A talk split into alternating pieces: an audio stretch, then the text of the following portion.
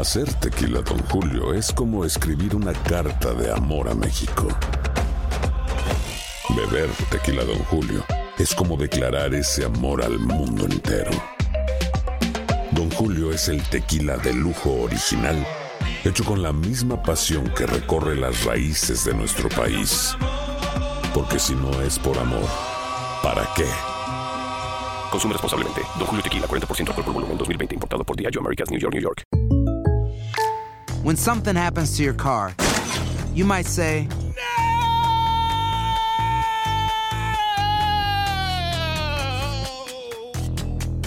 My car. but what you really need to say is something that can actually help. Like a good neighbor, State Farm is there. And just like that, State Farm is there to help you file your claim right on the State Farm mobile app. So just remember, like a good neighbor, State Farm is there. State Farm, Bloomington, Illinois. Boost Mobile tiene una gran oferta para que aproveches tu reembolso de impuestos al máximo y te mantengas conectado. Al cambiarte a Boost, recibe un 50% de descuento en tu primer mes de datos ilimitados. O, con un plan ilimitado de 40 dólares, llévate un Samsung Galaxy A15 5G por $39.99. Obtén los mejores teléfonos en las redes 5G más grandes del país. Con Boost Mobile, cambiarse es fácil. Solo visita boostmobile.com. Boost Mobile, sin miedo al éxito. Para clientes nuevos y solamente en línea, requiere AroPay. 50% de descuento en el primer mes requiere un plan de 25 dólares al mes. Aplican otras restricciones. Visita boostmobile.com para detalles.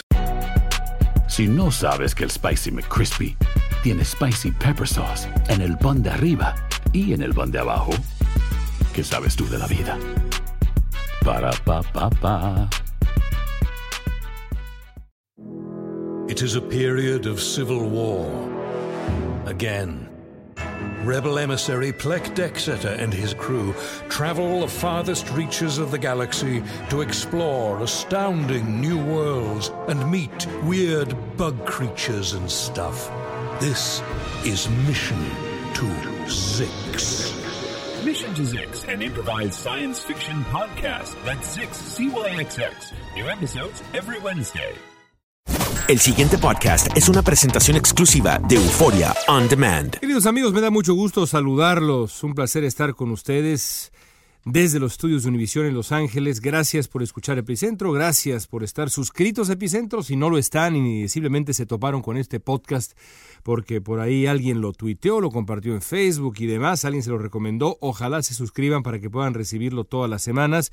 Y por supuesto les agradezco que una vez que concluya esta emisión, incluso si no están de acuerdo con lo que aquí se dice, nos califiquen eh, de manera generosa. ¿Por qué digo que incluso si no están de acuerdo con lo que aquí se dice, porque me gusta pensar que incluso si lo que ustedes escuchan en este podcast no es eh, enteramente de su agrado o no va eh, en línea con lo que ustedes creen, eh, con sus deseos político-electorales o incluso de otra índole, porque en este podcast hablamos de otras cosas también, no nada más de política, y conforme se acerque el Mundial lo vamos a hacer sin ninguna duda, porque yo insisto, que aquellos que dicen que el fútbol no es importante realmente entienden muy poco de fútbol y entienden mucho menos de la importancia del fútbol en las sociedades eh, en el mundo. Eh, ya hablaremos de ello, ya hablaremos de ello en su momento porque tengo toda una eh, reflexión al, al respecto. Pero bueno, regreso a lo que estaba yo diciendo. Si no les gusta lo que escuchan aquí, aún así les pido que nos regalen mm, varias estrellas, porque creo yo que lo importante no es tanto estar de acuerdo en esta época en donde aparentemente lo único que eh, interesa es estar de acuerdo y por eso mm, tan peligroso es Facebook y las redes sociales eh, eh, también el resto de las redes sociales porque pues nos nutren solamente de cosas que van de acuerdo a nuestra visión del planeta, nuestra ideología, nuestra intención, nuestros entusiasmos, nuestros agravios. Y es importante también escuchar a quien no está de acuerdo con nosotros. Hace poco tiempo escuchaba yo el podcast que eh, encabeza el um, hombre cuyo libro voy a eh, discutir el día de hoy y del que hablo en eh, mi columna del Universal de esta semana en el diario mexicano El Universal. Este hombre, Jascha Monk, es un eh, alemán que pues es un destacadísimo académico de Harvard y un escritor, la verdad, notable. Y además de escribir libros como el que voy a eh, eh, describir el, día de hoy, del que voy a platicar el día de hoy, es este libro extraordinario que terminé la semana pasada, también tiene Monk un podcast, un podcast que vale muchísimo, pero muchísimo la pena. Y hace mm, algunas semanas, si mal no recuerdo, eh, tuvo de invitado a un eh, intelectual conservador llamado David French. Y tuvieron una, una plática que a mí me pareció un poco extraña, pero que aún así, eh, sin duda alguna, me, dejó pensando. Me, me, resultó extraña porque hablaban, y, y créanme que no exagero, de si un pastel es o no una obra de expresión artística así tal cual. ¿Por qué hablaron de eso? Bueno, pues vayan al podcast de Yasha Monk y, escúchenlo. Pero la frase que se me quedó es una frase que utilizó el eh, propio David French cuando Monk le preguntó qué hacer para mejorar nuestro debate público. Y lo que respondió French de verdad me pareció muy sensato. Y se ata se vincula con lo que trataba yo de explicar hace un segundo al principio de Epicentro. Decía David French, yo recomendaría a la gente que por lo menos se dé el tiempo de escuchar o de leer o de exponerse a las ideas de em, aquellos con los que no está de acuerdo. Es decir, búsquese a las mejores voces, búsquese a las mejores plumas y oblíguese a leer a esas plumas, a escuchar a esas voces con las que usted no está de acuerdo. Y me pareció eh, una receta pues un poco masoquista, pero sin duda alguna recomendable para ampliar nuestros horizontes eh, y para eh, pues rescatar esto que está tan dañado, tan erosionado, que es la calidad de nuestro debate público. De ahí que incluso aquellos que pues eh, eh, de manera muy estridente y clara eh, critican lo que a veces escribo, lo que a veces digo y también de manera a veces bastante injusta, los invito a permanecer en este podcast, los invito a debatir a través de las redes sociales con un servidor y por supuesto, si me lo permiten, también los invito a pues calificarnos con un buen número de estrellas para que mucha gente nos pueda encontrar. El día de hoy voy a, hablar, como decía yo eh, también ya hace eh, unos segundos, del el libro de Yasha Monk. Yasha Monk escribió un, un, libro eh, de verdad notable llamado The People versus Democracy, Why Our Freedom is in Danger and How to Save It. la gente contra la democracia, el pueblo contra la democracia, por qué está en peligro nuestra libertad y cómo podemos salvarla. Es un libro excepcional. En los últimos tiempos, desde que Donald Trump llegó al poder, han aparecido eh, varios libros eh, que son de verdad indispensables. Para mí, este es el mejor de todos. Es el mejor de todos porque explica de manera muy clara, de manera contundente, por qué de un tiempo a la fecha el electorado de una larga lista de países en el mundo ha comenzado a darle la espalda a la democracia, a las instituciones eh, eh, de, sus, de sus países para optar por opciones populistas. Lo explica Yasha Monk, de manera, insisto, diáfana. Él eh, dice, palabras más, palabras menos, que el mundo atraviesa por una tormenta perfecta. Por cierto, la tormenta perfecta es de tal calibre que Monk dice que estamos atravesando por el, periodo de mayor amenaza para la democracia global desde eh, el ascenso del nazismo. Eh, por allá de los años 30. De ese calibre es el problema que advierte Yasha Monk. Y dice que el momento actual se explica de la siguiente manera. El crecimiento económico se ha detenido y la movilidad social que era pues la promesa central del siglo XX en la generación de nuestros abuelos y de nuestros padres, se ha vuelto inalcanzable para la generación millennial, también para la nuestra, yo nací en 1975, en, gran medida también para la nuestra, pero sobre todo para la generación que le sigue a la generación millennial. Es decir, los jóvenes en el mundo han visto cómo la, eh, el sistema político eh, y el sistema económico también que ha prevalecido a lo largo de las últimas décadas simplemente no les está funcionando. No quiere decir que no esté funcionando, no les está funcionando. ¿Por qué? Porque simplemente no ven que exista la garantía de progresar socialmente. Como consecuencia, los ciudadanos no solo han perdido la fe en la clase política, sino que la resienten y la rechazan activamente y muchas veces pues con sobrada razón, sin duda alguna. Y entonces, decepcionados con los políticos y con la democracia que puso a los políticos en el poder, muchos votantes han comenzado a buscar refugio en figuras eh, populistas, en partidos eh, radicales que prometen, dice Monk, soluciones mágicas a problemas que por desgracia no admiten una solución mágica. Y al eh, leer a, Monk me acordé de aquel discurso memorable y aterrador de Donald Trump durante la convención republicana, en donde Trump decía, Only I can fix it. Estoy eh, quizás citándolo con precisión o quizá parafraseándolo, pero lo que importa es la intención de Donald Trump. Le decía a la gente ahí reunida y a todos sus votantes potenciales que lo veían por televisión que solo él podía arreglarlo, solo él podía hacer a América great again, solo podía él regresar a Estados Unidos al lugar eminente que, de acuerdo con Donald Trump, siempre eh, debe ocupar Estados Unidos y nunca debió perder. El problema, explica Yasha Monk en su libro, es que una vez en el poder estos líderes populistas o estas estructuras, estos partidos populistas, desconocen a las instituciones que les son adversas, piden la opinión del pueblo cuando así les conviene y la ignoran cuando no les conviene, atacan la libertad de expresión, atizan el fuego del nativismo, el victimismo eh, y demás, eh, y atropellan en muchas ocasiones el orden constitucional en aras de la defensa de la voluntad de la gente, voluntad que, pues sobra decirlo, o quizá no sobra decirlo, solo ellos entienden, interpretan e incluso encarnan. De ahí que Donald Trump dijera en campaña, solo yo puedo arreglarlo y yo soy su gente, le decía, le decía a, a su vez al, al, público, a la audiencia y a quienes los miraban por televisión, yo soy ustedes, yo soy, pues sí, yo soy el pueblo. A través de mí es que su voluntad se interpreta, se encausa y encarna. A todo esto, insiste Yasha Monk, hay que agregar un factor fundamental, que es la erosión de la calidad del debate público y la posibilidad de la manipulación del electorado a través de la propaganda en, en, el mundo de las redes sociales y la televisión. Y entonces lo que tenemos es un cóctel explosivo que da como resultado una auténtica tormenta perfecta. No puedo, de verdad, recomendar de manera más enfática este libro que estoy describiendo. No le hago justicia al eh, describirlo en epicentro. Está lleno, además, de datos que revelan, por ejemplo, cómo en Estados Unidos, mientras más joven es un ciudadano o un votante potencial, menos interesado está en la política. Hay una, hay una gráfica que demuestra cómo el porcentaje de estadounidenses que dicen estar interesados en la política ha ido decreciendo constantemente.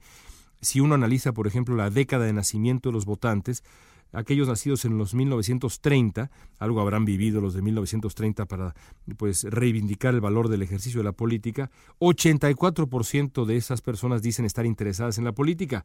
Brinquemos a los nacidos en 1980, el número es 41%. Menos de la mitad de los nacidos en 1930, de ese tamaño es la diferencia entre unos y otros. Es, de verdad, creo yo, absolutamente dramático. Y como esa, esa, eh, esa evidencia, Monk presenta otras. Por ejemplo, de nuevo, si analizamos en Estados Unidos eh, las respuestas de los encuestados cuando se les pregunta, ¿qué tan importante es para ti vivir en una democracia? Los nacidos en 1930, 71% de ellos dijeron, es importante para mí vivir en una democracia. Los nacidos como yo en los 70, 44%. ¿Y los nacidos en 1980? ¿Los millennials? ¿Qué porcentaje creen ustedes que dicen que es importante vivir en democracia en Estados Unidos? 29%. 29%.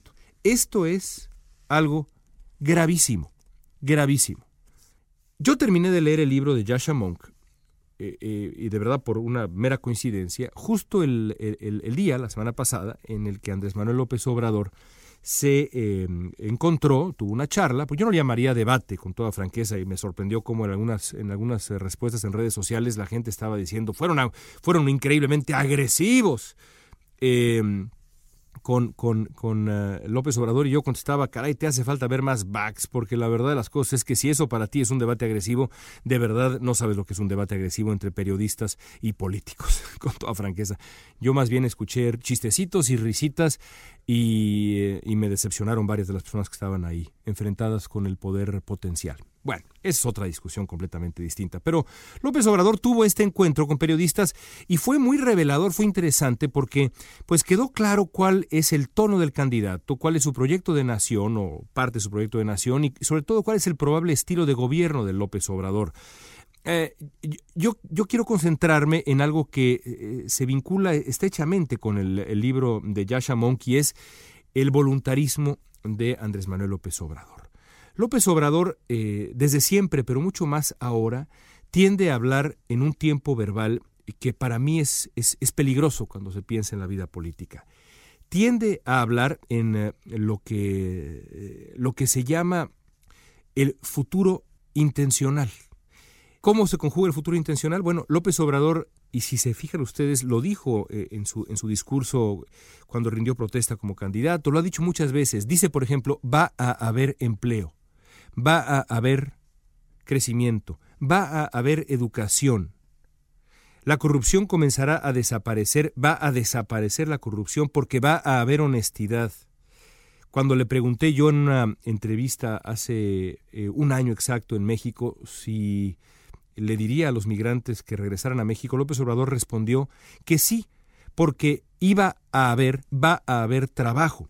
Y lo mismo dijo en su discurso cuando pues eh, comenzó su, su, campaña como candidato de Morena. Dijo, el mexicano va a poder trabajar donde nació y por eso va a dejar de emigrar. A eso me refiero con el futuro intencional. Detrás del futuro intencional hay evidentemente un voluntarismo muy claro. Decía yo que, eh, y ustedes lo saben si siguen Epicentro, que yo he entrevistado a López Obrador dos veces. Por lo demás, eh, charlas animadas, sustanciosas y muy amables largas además, largas pláticas de casi una hora.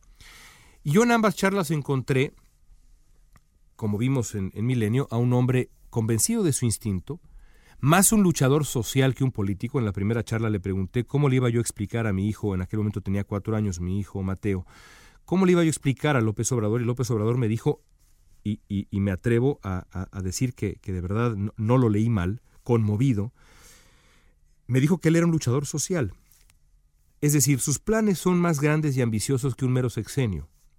A mí no me sorprendió ese López Obrador. Tampoco me sorprendió eh, que dijera que su movimiento no tiene comparación en todo el planeta o que cuando se ve al espejo eh, o, piensa en su, en su, movimiento, imagina a eh, hombres como Benito Juárez o Francisco y Madero, porque así se ve López Obrador.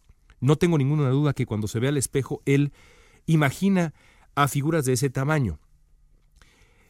Pero el ego de López Obrador, que es una palabra que él mismo usó, a mí no me preocupa tanto, no me parece motivo de alarma. En cambio, el voluntarismo sí. Me decía alguien en Twitter en las últimas horas que em, todos los políticos prometen. Y es verdad. No ha nacido el político que eh, en campaña resista el ofrecer el famoso oro y el moro. Pero el voluntarismo López Obradorista es distinto porque su promesa de transformación no parte, explícitamente no parte de la negociación política, sino de su propia presencia. Su presencia, estilo, con toda franqueza, como lo que decía Donald Trump, es la que va a purificar México, la que va a acabar con la corrupción, la que va a hacer posible que hablar en futuro intencional se convierta de inmediato, ¡pap! así, casi por arte de magia, en el futuro intencional se vuelva presente por arte de magia. Decía Yasha Monk que los líderes populistas ven la política como algo muy simple. Si la voz pura de la gente, del pueblo, pudiera imponerse, las razones para el descontento popular, los problemas, desaparecerían rápidamente. El problema grande es que eso es falso. El verdadero peligro que explica el lúcido libro de Monk y lo que a mí me preocupa en esta instancia, después de haber escuchado a Andrés Manuel López Obrador ahora y desde antes, es el voluntarismo radical que ejerce López Obrador. La sola aparición de López Obrador si gana la presidencia, como parece ser que va a ocurrir, en Palacio Nacional, no va a convertir el futuro intencional en presente en México. La realidad es que ni él ni nadie puede arreglarlo por sí solo. No ha nacido el político mágico. Y entonces a mí lo que me preocupa es qué va a pasar entonces. Porque Yasha Monk advierte que ante el fracaso de sus supuestos poderes milagrosos, y pone ejemplos, no se lo está sacando, digamos, de la chistera el asunto, los líderes populistas tienden a encontrar culpables, los empresarios, las instituciones anteriores que se les resisten, el orden constitucional, los extranjeros, los inmigrantes, los diferentes. Muchas veces, como respuesta a su frustración y a este proceso en el que se culpa a otros, los eh, líderes populistas actúan en consecuencia en contra de las libertades de las sociedades que gobiernan. La pregunta entonces para mí en este momento, cuando estamos a unos días de comenzar la campaña, es esta. ¿Cómo reaccionaría una sociedad harta de la democracia cuando también fracasa el voluntarismo? En otras palabras, si al desprestigio de la democracia, como, como, como demuestra Yasha Monk, le ha seguido el populismo, ¿qué le sigue al desprestigio del populismo? A mí esa respuesta me aterra, porque si ese será el mundo con el que tendrán que lidiar nuestros hijos, amigos, tenemos que estar todos de acuerdo, vamos a estar en deuda. Lo extraordinario del libro de Monk es que explica por qué todos estamos hartos de la clase política. Yo no estoy ciertamente harto de la democracia y me sigue pareciendo, con todos, con todos sus defectos, el sistema más funcional para gobernar sociedades que ha inventado la raza humana. A mí me sigue pareciendo fundamental. Pero Yasha Monk explica por qué mucha gente, empezando por los jóvenes, están hartos, decepcionados, desconsolados, cansados. El debate está ahí y el reto será, idealmente, encontrar una salida que no implique optar por una puerta falsa. Depende de todos nosotros. En México, y después de leer el libro de Yasha Monk, ustedes van a concluir lo mismo que yo, en el planeta entero. Nos escuchamos la próxima semana. Vienen semanas, meses muy intensos. Aquí estaremos en Epicentro. Gracias por su atención.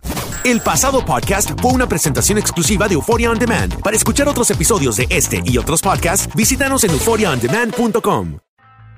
From Audioboom comes Covert, a new podcast that delves into the murky world of spies, soldiers, and top secret military operations.